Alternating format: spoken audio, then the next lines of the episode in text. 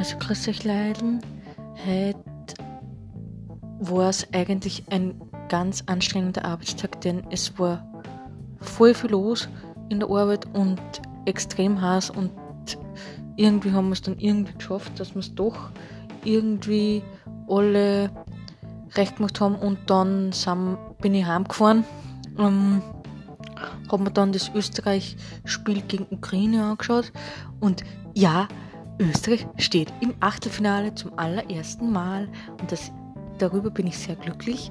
Und jetzt schauen wir gerade noch ist Dänemark, Österreich, äh, Dänemark, Russland spielen. Dänemark führt 1 zu 0, da freue ich mich auch richtig. Und ja, und dann werde ich bald schlafen gehen, denn morgen ist ja wieder Arbeit und dann habe ich nur mehr neun Tage zu arbeiten und dann ist Urlaub angesagt. Also dann habt ihr einen schönen Abend und vergesst nie, es ist nur Sommer und Sommer heißt Hitze und Sommer heißt einfach gute Laune haben. Also dann, für euch, bis bald.